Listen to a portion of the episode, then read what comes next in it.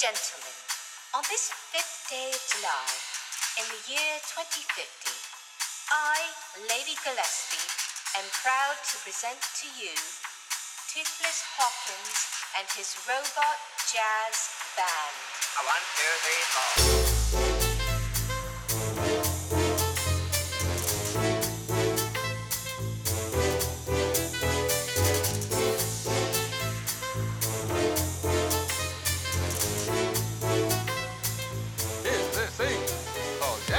Hola, ¿qué tal? ¿Cómo estás? Bienvenida, bienvenido a un nuevo episodio de Abro Paréntesis. Yo soy Guillermo Guzmán y estoy asado de calor. Me imagino que tú también.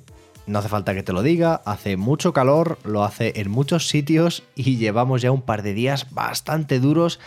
Así que espero que lo estés llevando lo mejor que puedas, sobre todo pues, pues cuídate, espero que esté todo bien dentro de la incomodez que es tener tanto calor y que te protejas mucho del sol estos días que está pegando muy fuerte.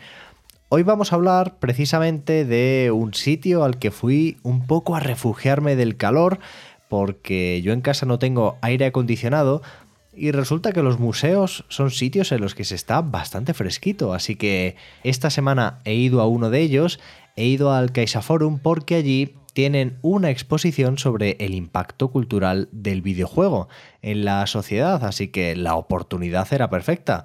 La calle era impracticable, yo no tengo aire acondicionado en casa y CaixaForum me ofrecía una buena tarde de entretenimiento y de cultura para pasar dentro, así que allá que me fui. Y allá que te vas a venir tú conmigo, porque hoy vamos a hablar de Homo Ludens.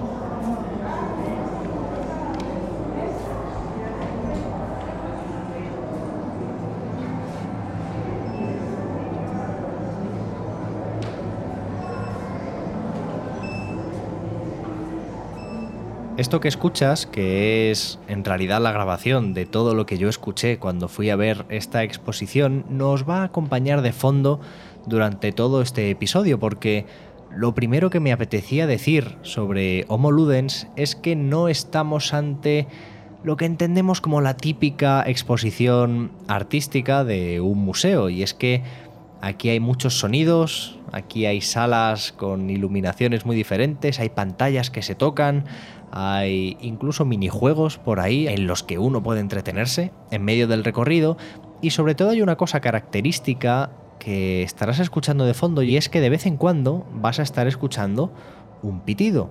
No te preocupes, no es que la grabación saliera mal ni que tu reproductor esté ya un poco estropeado, sino que durante todo el recorrido vas armado, como quien dice, con una pequeña medalla, un cacharrito redondo que te permite acercarlo a algunas posiciones y responder a algunas preguntas. Cuando registras tu respuesta, suena un pitido, casi como esas monedas de Super Mario, cuando las coges saltando bajo unos bloques con interrogaciones, que te demuestra que efectivamente has contestado a la pregunta, porque todo el recorrido vehicula su mensaje a través de estas preguntas para un poco dar a entender cuáles son los grandes temas en los que está involucrado el videojuego.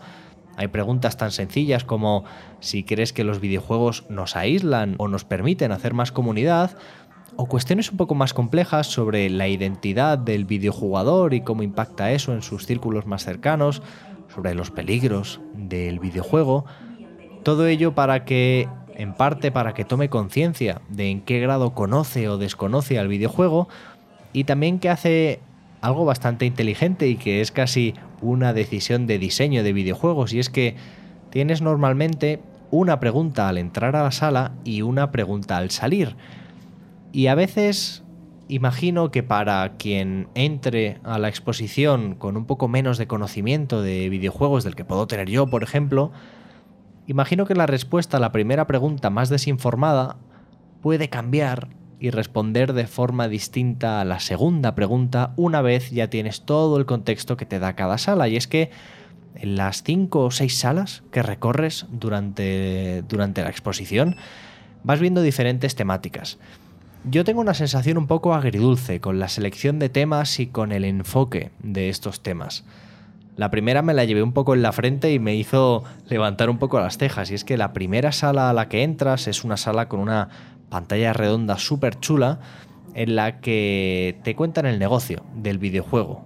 Y esto a mí ya empieza a mosquearme un poco porque parece que para justificar que el videojuego es un agente cultural con todas las de la ley, tenemos que hablar de que factura mucho dinero, de que se puede hacer negocio con esto, casi como una palmada en la espalda del padre o la madre que están preocupados porque su hijo juega mucho a las maquinitas y le dicen, no te preocupes, tu hijo va a poder hacer dinero de todo esto.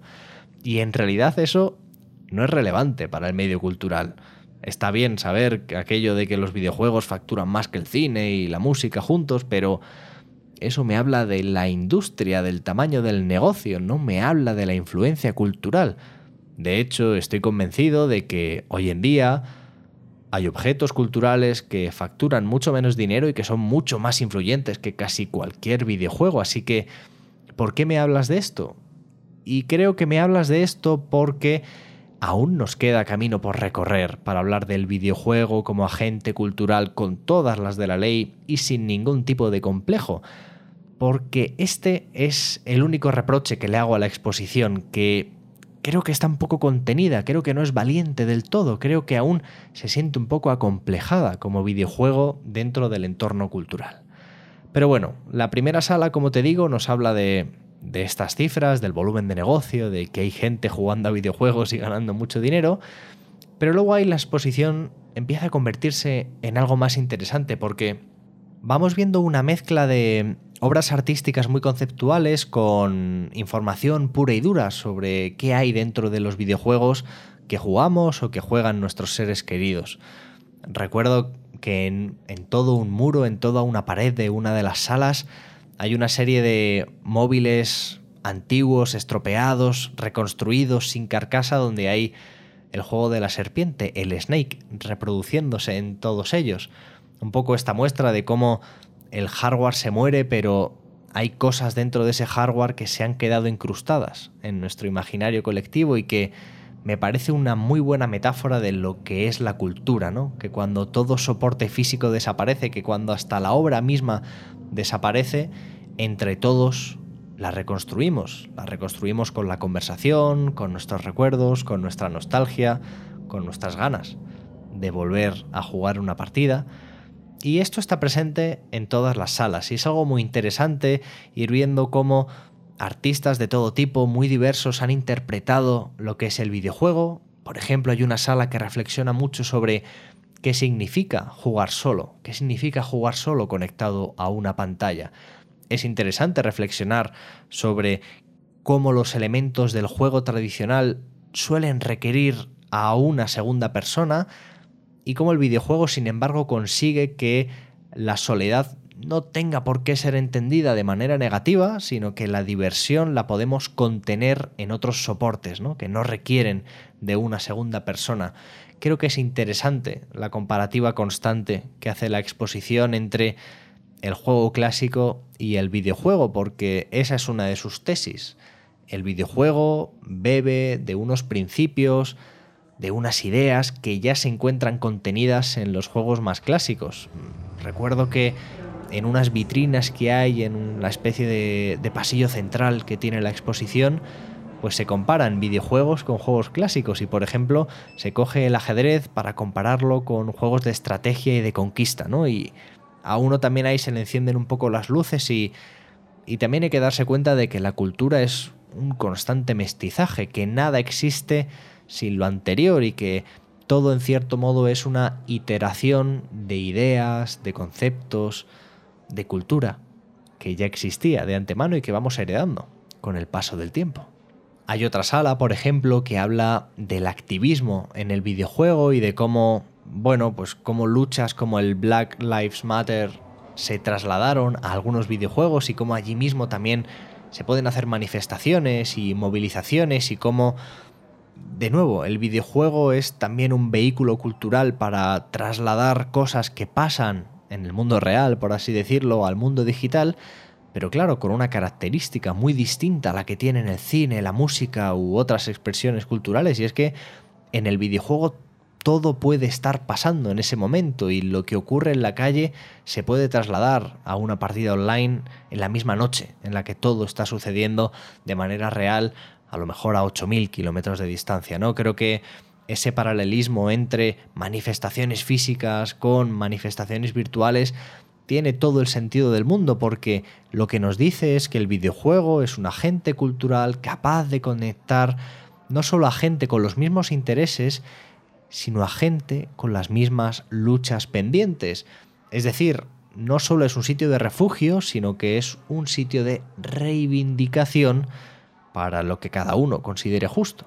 Pero aquí de nuevo la exposición cae en unos lugares en los que todos los que intentamos hablar de videojuegos como fenómeno cultural, como expresión artística tan válida como cualquier otra, pues hemos caído en más de una ocasión, pero a mí me, me chocó un poco verlo de manera tan clara cuando me consta que la gente que ha organizado esta exposición no, no mira con ningún complejo al videojuego, pero sí es verdad que hay como una especie de discurso en la que se trata de legitimar al videojuego por su similitud o por su aplicación con otras ramas del conocimiento. Por ejemplo, se habla en una de las salas de que a través de ciertos videojuegos se contribuía a la computación matemática científica para desarrollar teorías sobre ciertas cuestiones. ¿no? Pues tú resuelves un puzzle eh, y nosotros somos capaces de probar una nueva combinación para una especie de mapeado de las neuronas, ¿no? un mapeado genético. De ese modo demostramos que el videojuego es útil para la sociedad porque sirve de puente para un desarrollo tecnológico o científico. U otro ejemplo, en una parte de la muestra se habla de que no sé qué ciudad del norte de Europa había utilizado un videojuego que se llama Cities Skylines para diseñar un nuevo barrio o para diseñar una nueva parte de la ciudad, en definitiva, para hacer planificación urbana real a través de un videojuego. Y yo me pregunto, ¿qué necesidad tenemos, por, por muy curiosos ¿eh? y muy interesantes que sean estos ejemplos, pero ¿qué necesidad tenemos de legitimar al videojuego por comparación con otras cosas que ya nos parecen legítimas de antemano? La verdad es que no sé y soy muy sincero aquí, no tengo ni idea de si este es un vehículo necesario. A lo mejor esta es una especie de peaje por el que debemos pasar mientras el videojuego esté cuestionado para demostrar al mundo de, no, no, si el videojuego sirve para no sé qué otra cosa. Cuando en realidad el videojuego no tiene que servir para nada. ¿Para qué sirven las meninas? ¿Para qué sirve el Jardín de las Delicias? ¿O para qué sirve Ciudadano Kane? No sirven para nada. No le hacen un favor a ninguna otra industria ni nos importa cuánto dinero costará pintar las meninas.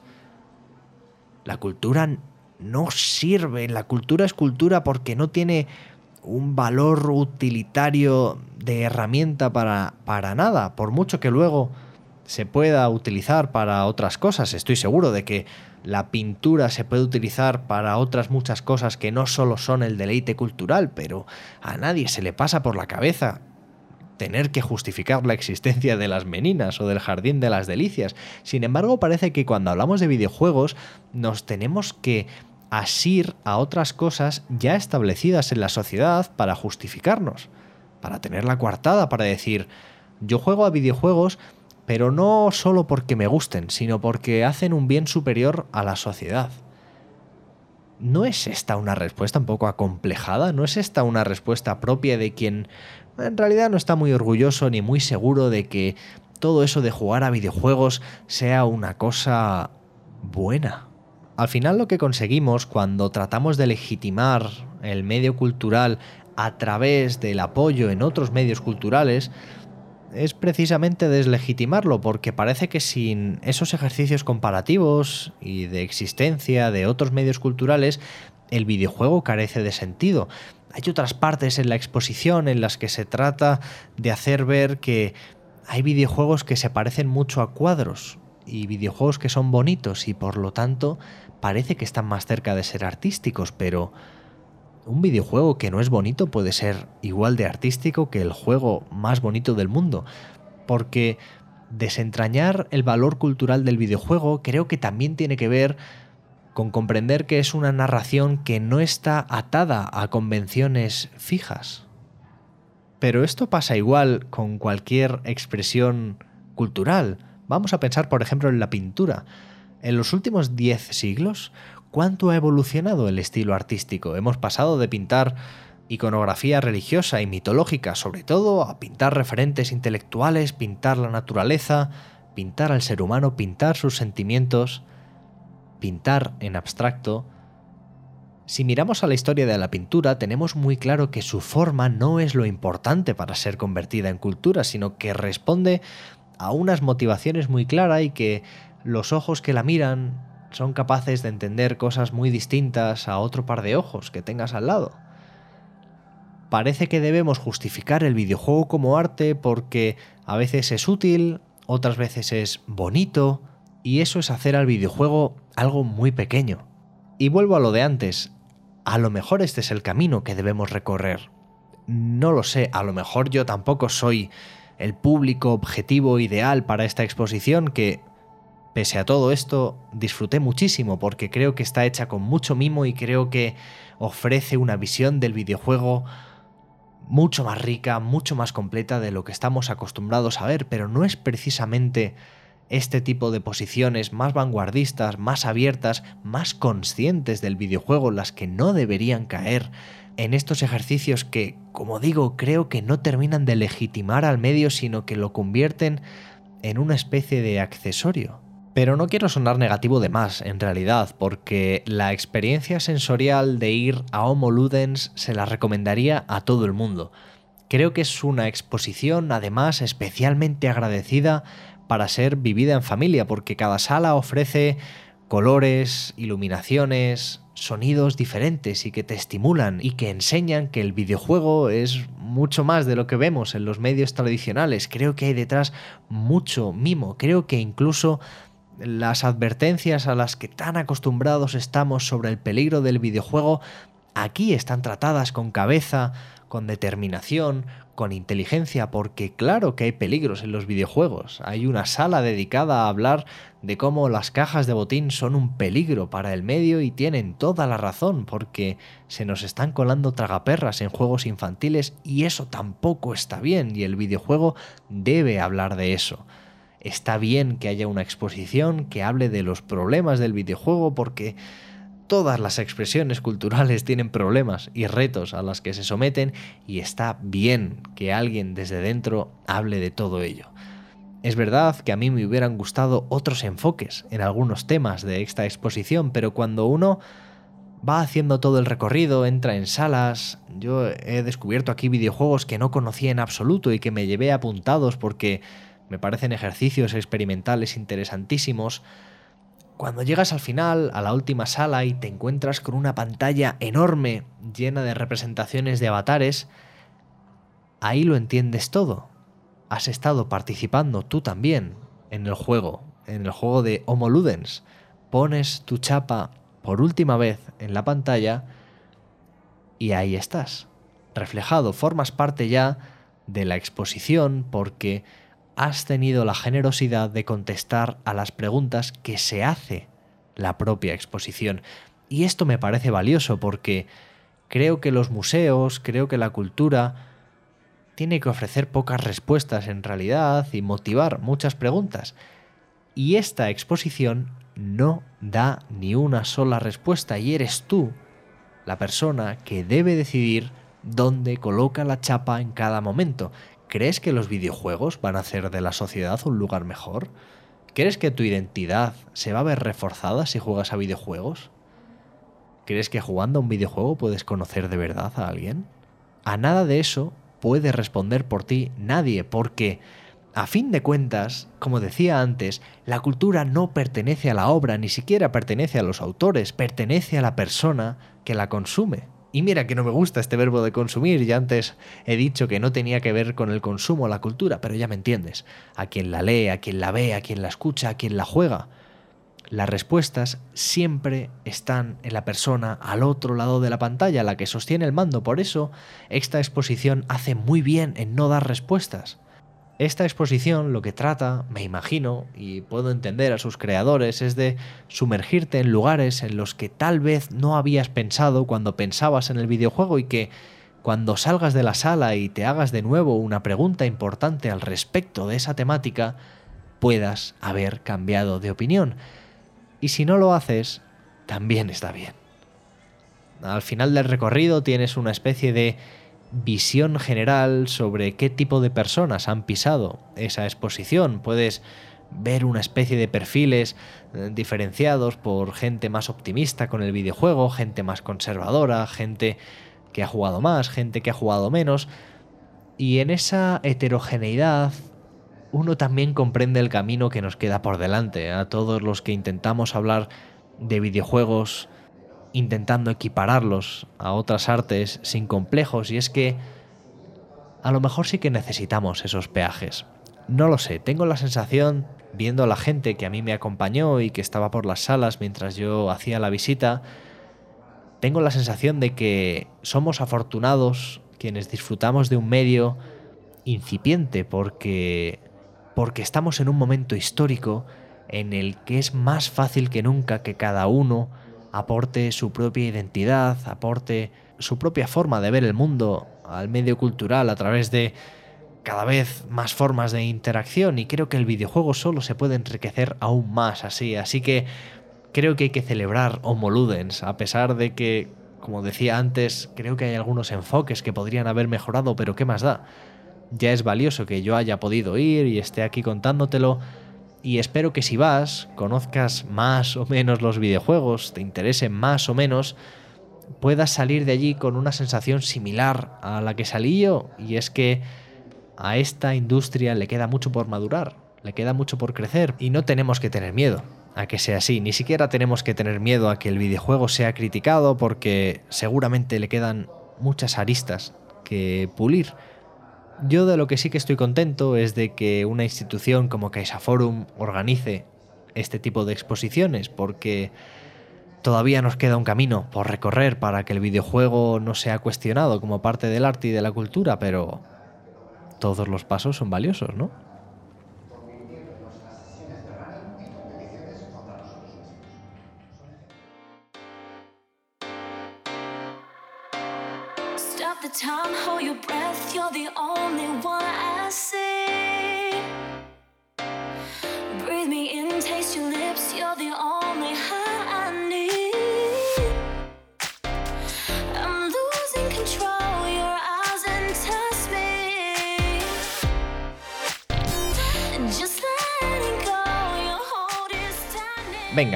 En otro orden de cosas, te cuento cosas que he visto esta semana y algunas novedades.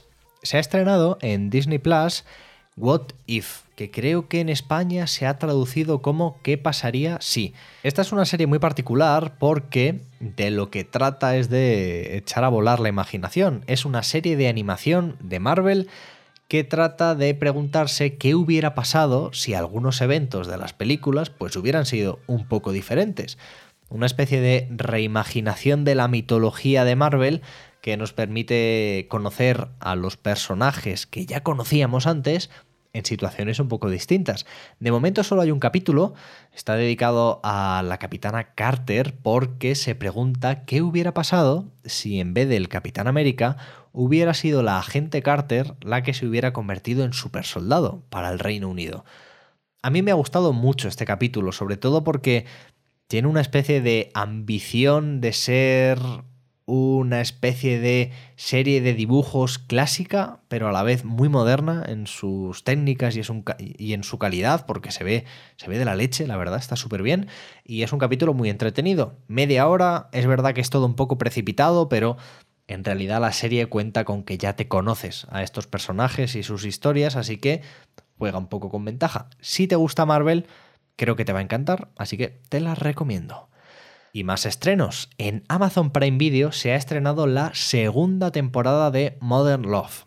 Yo soy bastante fan de la primera temporada, creo que es una serie que consigue hablar del amor escapándose un poco de los canales habituales, pero por si no la conoces, tienes que saber que esta es una serie cuyos capítulos no tienen nada que ver unos con otros, son historias independientes, son historias de amor, pero historias de amor basadas en historias reales que recoge el New York Times en una de sus secciones.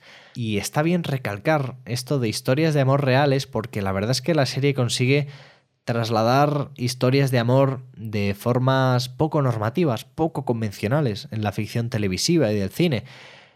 Esta segunda temporada, yo llevo tres capitulitos vistos, me parece un poco irregular, la verdad, no me está gustando tanto, tanto como la primera, pero si todo va bien, la semana que viene le dedicaremos un capítulo de abro paréntesis, así que no me extiendo más, la tenéis disponible en Amazon Prime. Y por último, esta semana en teoría hubiera tocado hacer una postdata de abro paréntesis, pero la verdad es que entre que he tenido un agosto bastante movidillo por algunas novedades en mi vida y que pues es agosto y no hay mucha gente con, disponible porque la gente está de vacaciones y descansando y bien que hace, de momento no va a haber postdata. O esta semana o la que viene, en principio habrá, pero con calma, la verdad, porque es un formato que me lleva un poquito más de tiempo hacerlo, de editarlo y demás. Tengo que contar también además con otras personas, así que en cuanto se pueda, pues publicaré una nueva postdata. Mientras tanto, el ritmo semanal de abro paréntesis no debería verse afectado en absoluto. Y hasta aquí el episodio de hoy. Muchas gracias por estar al otro lado, como siempre. Ya sabes que Abro Paréntesis está en todas las plataformas que te puedas imaginar de podcast. Si no lo está, avísame y le pego un vistazo y lo solucionamos rápidamente. Pero bueno, en alguna de ellas, además, puedes dejar una reseña positiva, que si cinco estrellas, un comentario positivo, no sé qué. Mira, si lo haces, yo te estaré agradecido y además estarás ayudando a crecer a este pequeño proyecto de podcast. Tenemos un canal de Telegram aquí en abro paréntesis donde pues dejo trailers de cosas, algunos enlaces ampliando información. Aquí te voy a dejar, por ejemplo, pues el tráiler de la segunda temporada de Modern Love o el tráiler del What If de Marvel. El caso es que es una manera de estar un poco enterado o enterada de cuándo sale un nuevo episodio y que tengas en un solo sitio toda la información relacionada, ¿vale? Si tienes Telegram y te mola la idea, abres la aplicación, buscas abro paréntesis en el buscador y ahí me tienes, le das a unirme y ya viajaré contigo en el bolsillo. A mí particularmente puedes seguirme en Twitter como arroba guillermogzmn por si quieres cualquier cosa, cualquier duda o te puedo ayudar con lo que sea. Y por hoy, ahora sí, cerramos paréntesis, pero no te despistes porque dentro de muy poquito abriremos uno nuevo. ¡Chao!